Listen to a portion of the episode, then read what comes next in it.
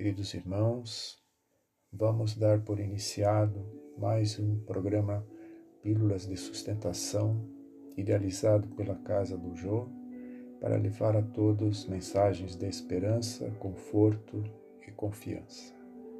Hoje leremos a mensagem de Joana de Ângeles, presente no livro Lampadário Espírita, de título Arar Orando. Narra Leão Tolstói que um sacerdote convidou um lavrador a orar. E este, que se encontrava na gleba laborando, respondeu não poder acompanhá-lo à oração porque arava. Após meditar, obtemperou o ministro da fé religiosa. Fazes bem, pois arar é também orar. A história criada pelo eminente filósofo e moralista cristão tem plena aplicação na atualidade. Ante um mundo aturdido, qual os no, dos nossos dias, a cada instante espíritos desarvorados bradam. Mais ação, menos oração. Deixemos a prece, usemos o trabalho. A miséria necessita de pão e socorro, não de palavras e orações. Hoje, no entanto, como em todos os tempos, o utilitarismo esquece a previdência e o instantâneo é responsável pelas consequências funestas e graves que advirão imediatas. Sem dúvida, a ação edificante é geracis, geratriz de, da mecânica do progresso e da felicidade dos povos. Todavia, convém não olvidarmos que a oração é o lubrificante da máquina da vida. Nem oração sem ação, nem atividade sem prece. A medida ideal, evidentemente, será orar antes de atuar, para que a ação imprevidente não conduza o desacisado à oração do desespero.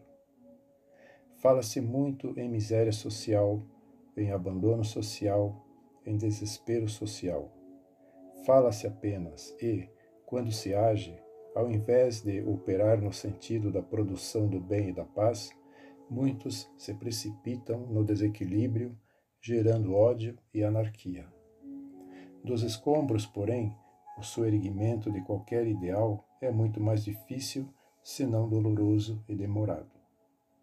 Com ponderação, afirmamos que nada pior do que idealismo desenfreado a vibrar fortemente nas mentes imaturas de muitos homens.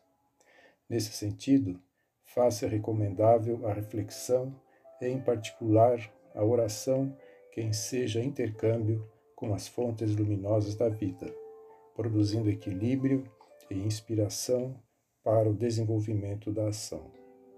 Arar, pois, é orar também o solo sulcado, a terra preparada, o grão na cova e a vigilância do lavrador, por melhores condições em que se encontrem, dependem dos recursos divinos a se manifestarem no sol, na chuva ou nos granizos e no vento.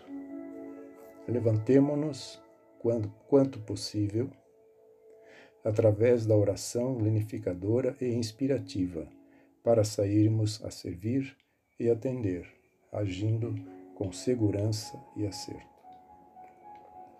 Em todos os seus passos, Jesus se nos revelou o trabalhador infatigável por excelência, consubstanciando em atitudes singelas e seguras as palavras de que estavam cheios o seu ideal e seu coração.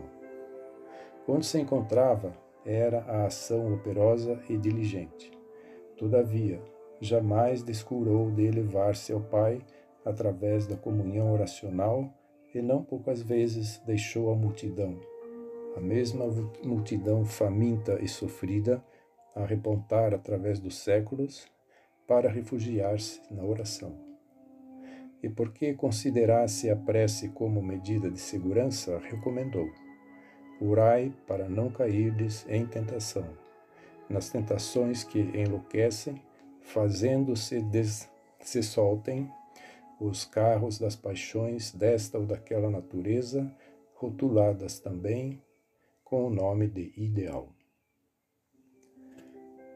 Meditemos nestas palavras de Joana de Ângeles e sigamos a nossa jornada confiantes no nosso Mestre. Que a sua paz permaneça conosco hoje e sempre. Que assim seja, graças a Deus.